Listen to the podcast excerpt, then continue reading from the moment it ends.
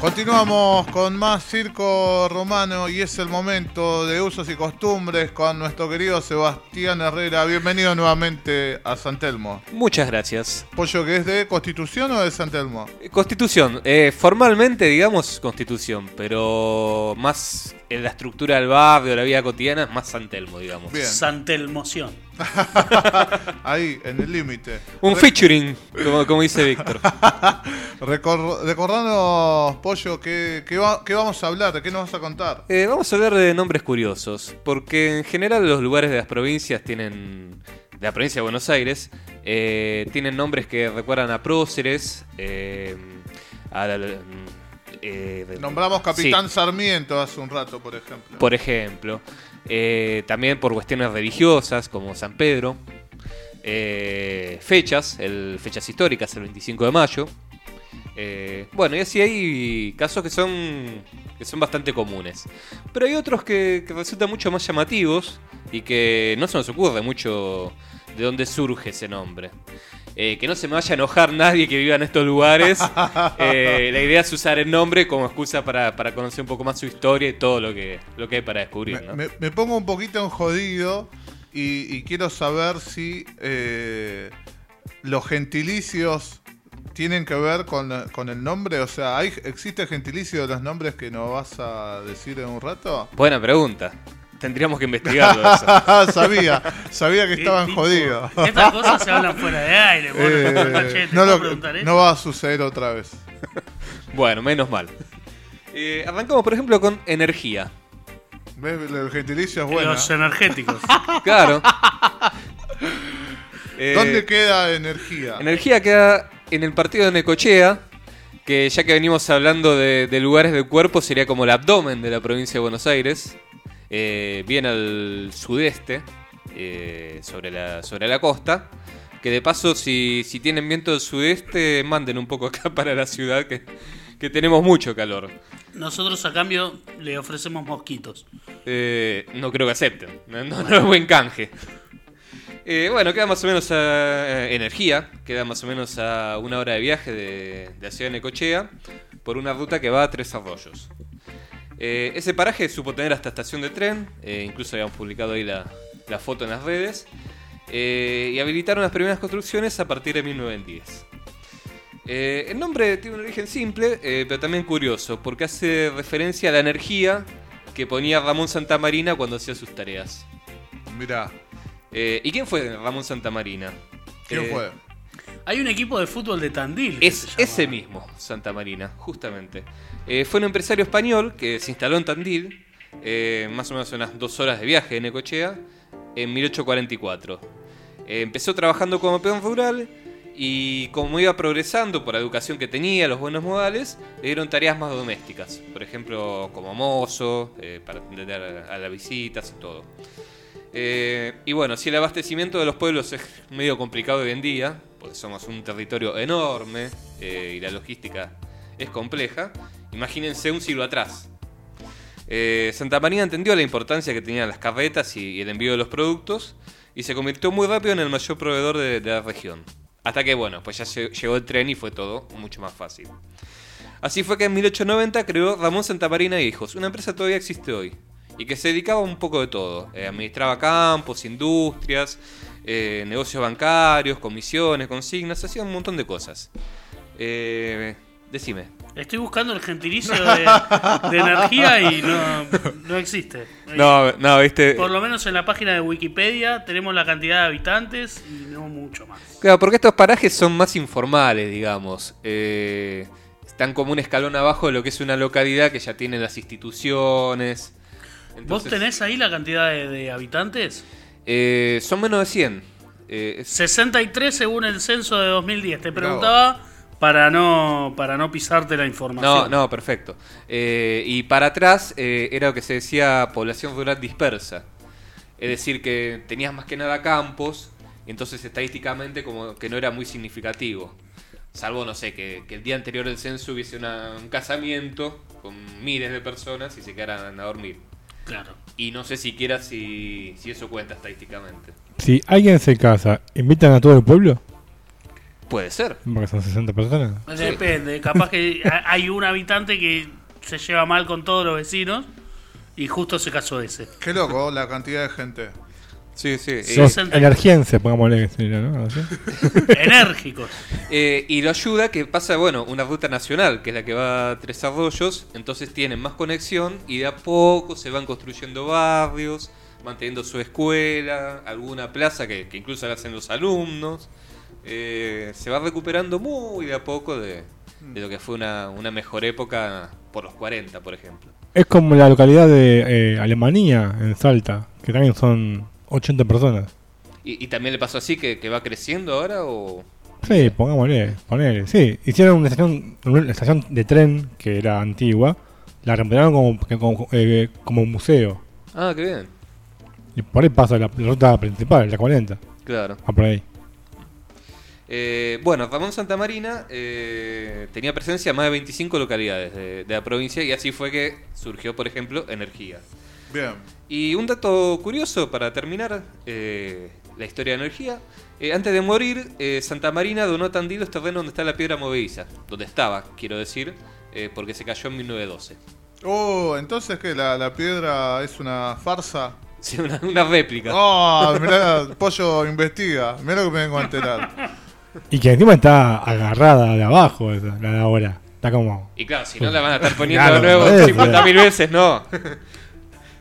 ya está, es una réplica y bueno, Claro. vamos a conocerla La igual. réplica de la réplica de la réplica. Claro, sin Es terminar. como la piedra de forma de, zap- de zapato en Córdoba. Ah, no sabía. ¿No la conoces? No, no. no. Están todos los fake. Están, están denunciando con todo. No, no, pero esa es, es piedra a piedra. Y el obelisco también, es un obelisco de mentira que tenemos. Continúe, Pollo. Bueno, energía queda a 565 kilómetros de la capital. Lejito, estamos lejos. Y ahora nos vamos un poco más cerca, a La Buena Moza. Palabra típica de campo. ¿Y cómo, cómo será el gentilicio? Moseño. Los Puede buenos ser. mozos. Eh, queda en el partido de San Pedro. Eh, y habíamos contado ya la, la historia de Eduardo de, Pie- de Pietri, así se dice, eh, que quien entre el puerto y el desarrollo de su propio tren impulsó toda esa región, desde San Pedro hasta Recifes, que están separados por una ruta que es la, la 191. Eh, también contamos que un viaje que hoy puedes hacer en una hora, entre los dos lugares, a principios del siglo pasado te podían llevar unos cuantos días a caballo. Ahí es donde entra la historia de Manuel Queral, que instaló a unos 20 kilómetros del, del puerto de San Pedro un almacén de ramos generales. Ahí te daban comida, bebidas y productos esenciales. Eso era más que nada para los carreros, que iban trasladando todo- todos los productos, Sí. y los viajeros en general que pasaban de Buenos Aires a Córdoba, en lo que, bueno, hoy es la Panamericana. Eh, Queral estaba casado con Dolores del Castillo y siempre la destacaban por la presencia del buen vestir. Entonces lo- los habitués del, del lugar, como necesitaban distinguir ese paraje de otro que estaba más o menos cerca, decían que iban al de la Buena Moza. Y ahí con el tiempo quedó paraje La Buena Moza. Eh, el almacén lo vendieron después a Domingo Torillo en 1925 y ya ahí fue un gran emporio. Eh, podías conseguir hasta el cosito que va en el coso, como se dice en la ferretería. Eh, Queral después abrió otro almacén una década después, pero ya ninguno de los dos está en funcionamiento. Eh, lo interesante es que se puede ir a visitar. Está mm, a 5 kilómetros de- desde De acceso a San es- Pedro. Ah, eso iba a decir. Vos vas por Panamericana, cuando llegas al acceso a San Pedro, son 5 kilómetros más. Está más cerca del campo de Mónica y César. Eh, de Mónica y César creo que está más para Río Tala, Ah, que ah. es mucho antes. Eh, pero bueno, se puede llegar incluso desde la estación de tren, que, que hay servicios todos los días y a, a distintos horarios. Mm. Eh, se, se puede tomar un colectivo que, que los deje mismo en la Buena Moza y bueno, recorren un poco ahí y incluso hay un almacén para, para comer algo y volverse. Bien. Ahora, yo no, no quiero. Si, si estuviéramos hablando de tiempos más modernos, ¿no? No, no le hubiesen puesto la buena moza, le hubiesen puesto algo mucho peor. Los buenos mozos. No, no, porque viste que voy al, al- al lugar donde vive la buena moza. Ah, Hoy dirían algo mucho más, mucho más picante. más guarango. Sí, sí. Tuvo, hubo suerte de que estos lugares, tuvimos suerte de, de- de que este lugar fue bautizado hace tanto tiempo. ¿no? 600 habitantes alrededor. más o menos. Perfecto. Igual, bueno, ya medio que las estadísticas quedaron un poco viejas. eh, hay que hacer el censo- el año que viene. La verdad, que el censo, ¿por qué tardó tanto? Es cada 10 años, supuestamente. Eh, 2010 sí, fue- fue el último. Claro, fue por la pandemia, justo. Ah, claro. Qué pelotudo. Yo pregunto por qué. Igual hubiese estado buenísimo, todos encerrados, haces el censo mu- mucho más fácil. Lo hacemos online. Qué raro, ¿no? Bueno, igual a mí me toca un censo online ya.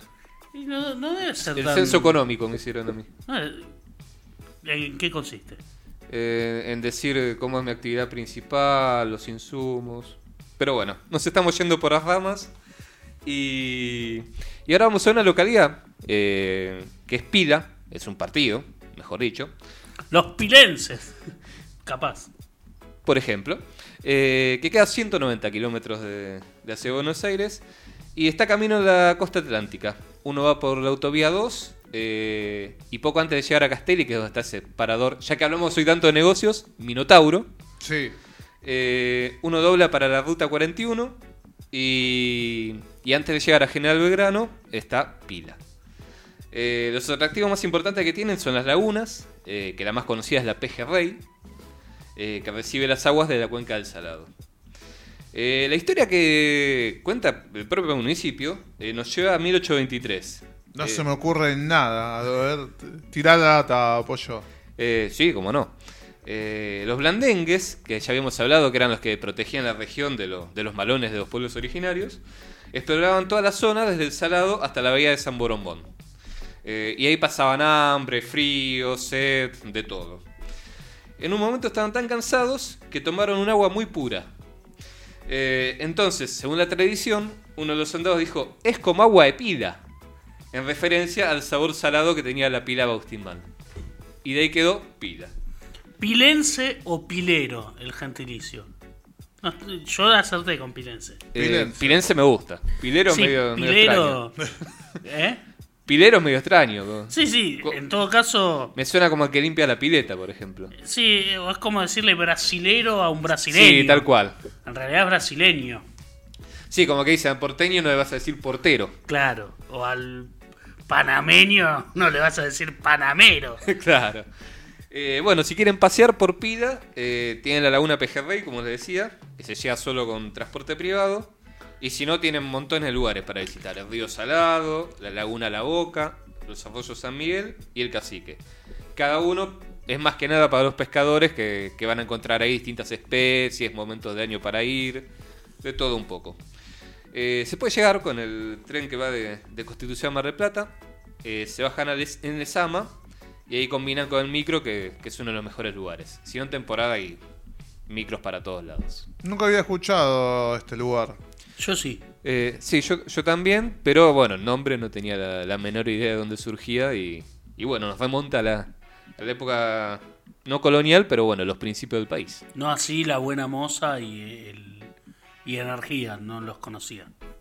Eh, claro, es como decía, son, son parajes como una escala menor a, a la localidad y que surgieron así, como, como una necesidad. Eh, por ejemplo, habíamos contado en la historia del Camino Real eh, que los caballos cada tantos kilómetros tenían que parar, porque hay que darles agua, comida. Entonces así fue, fue que los parajes sirvieron para ir solventando todas esas necesidades. Bien, y nos dijiste cómo. Ah, sí, nos dijiste cómo se llega. Eh, sí, eh, con- Tren a Mar del Plata. Si entregan a Mar del Plata, se bajan en Lesama y ahí tienen que comer con micro porque no, no hay algo directo. Bien, bien, bien. ¿Y alguno de estos destinos los conociste, pollo? Eh, no, eh, tengo ganas de, de arrancar por Pila. eh, también, bueno, la. Ah, en Pila, por ejemplo, eh, ahora el 21 de diciembre es la, la fiesta del pueblo y hacen de todo. Eh, corridas de caballos, ca- eh, carreras de sortijas, eh, eventos musicales, hay para todos los gustos, así que. Fanfarria. Sí. Así que sí, bueno, si, si están todos los protocolos al día, eh, seguramente me dé una vuelta por ahí. Esa. Y, y la Buena Moza también. eh, es fácil de llegar. San Pedro es muy cerca y, y tampoco hay muchas complicaciones para, para entrar ahí al paraje. Ya Me energía, voy a necesitar ponerle más energía para llegar, pero bueno, también. Una historia más para descubrir. Pero San Pedro me encanta. Sí, Vamos, sí. vamos. No conozco. Hay que volver. No No, nunca. Una- un- un- uno de los lugares más lindos que hay en, en provincia de, de Buenos Aires. Em, ¿Te quedó alguna data más, pollo, de pila? No de estos lugares, eh, pero sí hay noticias de Chascomús. ¿Qué pasó? Eh, ¿Qué pasó en Chascomús? Hablamos la otra vez de la rifa que, que prometía un despelote económico para Chascomús. Eh, bueno, hay un final feliz. A ver, Eh, se va a hacer cargo la provincia de Buenos Aires. eh, ya salió, ya se está tratando la, la ley eh, para que bueno pongan toda la plata y además para que le hagan juicio a todos los que, que estuvieron implicados en, en lo que fue una estafa en definitiva. Así que por lo menos Chascomús está más tranquilo que, que no tener que destinar una gran parte del presupuesto para, para eso. bien, bien, bien. Una buena noticia. La verdad que sí. Bueno, Pollo, te agradecemos toda la data, como siempre. No, por favor, un gusto. Coincido con Andrés que me gustan estas, estas columnas medias locas que, que- que se van de lo ¿Por común. qué se llama así? Eso sí, a mí me, me gusta mucho. Sí, en homenaje a Fer, que siempre me pregunta, ¿de dónde Claro, surge el nombre de este, tal otro? sí, sí. Bueno, acá hay tres casos. Le mandamos un saludo. Yo en su momento hice un expediente Firman sobre de dónde venían los dichos populares o algunas palabras tipo bondi, esas cosas que, que también me interesaban. El lunfardo. Sí, bondi venía de algo del Brasil. Ah, mirá. Tengo que, tengo que. Sí, era una, una adaptación de la palabra bonchi o algo así que le decía, no sé, tendría que buscarlo. Bonchi, bonchi, bobobón. Exactamente. Bueno, con este cierre genial de Pollo, vamos a escuchar una, una canción. Gracias, Pollo, nuevamente. No, por favor. Eh, próximamente la columna en Spotify y en circoromano.com.ar